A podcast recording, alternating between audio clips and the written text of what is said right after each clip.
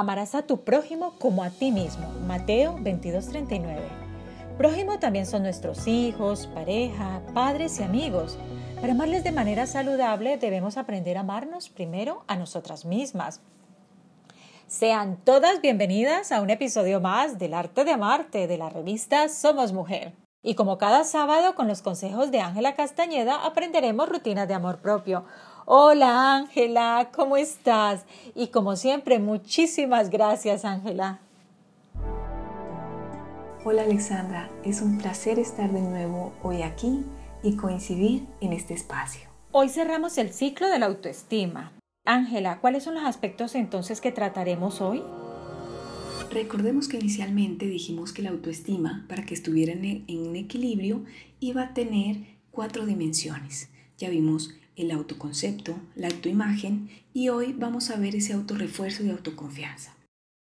El primero entonces será elegir esos pensamientos bonitos que tú te vas a decir una y otra vez, las frases que van a reforzar tu felicidad, tus resultados y tu reconocimiento. Entonces serán esas frases o afirmaciones que se van a convertir en elogios. Y por último, eso nos da el recurso de la autoconfianza, y es qué persona, qué mujer quieres convertirte en cada situación y cómo decides permanecer en ella o no, transformando todo eh, para no hacerte desfallecer, sino que se convierte en una fuerza que te impulse y te pone a prueba todo lo que tú quieres ser, hacer y tener. ¿Cómo podemos trabajar estos conceptos? La manera como podemos trabajarlo es el reflejo en el espejo. Este es un método de Luis Hay que consiste en mirarte al espejo y repetirte afirmaciones positivas que se conviertan en un diálogo mental que te genere confianza a la hora de pensar y de actuar. El espejo refleja todos los sentimientos que albergas de ti misma. Te ayuda a reconocer aquello en lo que tú pones resistencia o aquello en lo que estás abierta y fluyes. Te muestra entonces cómo puedes cambiar y ser feliz. Este ejercicio es un espacio para crear conciencia. Cuando suceden cosas buenas tú puedes recurrir al espejo, agradecerte y celebrar. Pero si te ocurre algo malo recuerda que te quieres, que estás ahí para ti siempre y que puedes aprender de todas las situaciones. Seguramente iniciando el ejercicio nos va a costar muchísimo pararnos frente al espejo y hacerlo, pero en la medida que vamos tomando este ejercicio como un hábito se convertirá en un compañero, en un amigo, en un refugio y hacernos cumplidos para darnos la aprobación y apoyarnos en momentos difíciles hará una conexión profunda y agradable en tu relación contigo misma. Te darás cuenta cómo cambiarás esas creencias que hasta hoy tenías de ti, empezarás a sonreír más y las afirmaciones se irán haciendo ciertas para ti.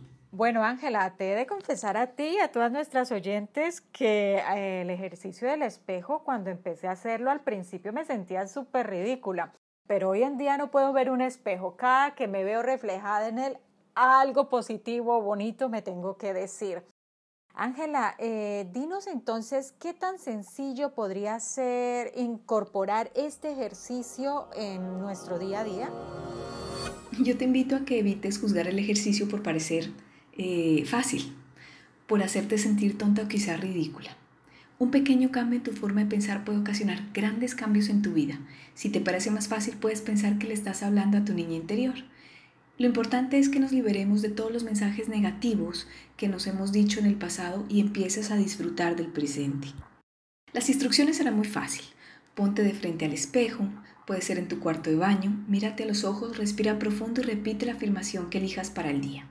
Yo siempre invito a que iniciemos con yo me amo o te amo, decir nuestro nombre y decir realmente te amo. Repite esa frase a lo largo del día. Di la frase que siempre que pases por un espejo o veas tu reflejo en alguna parte.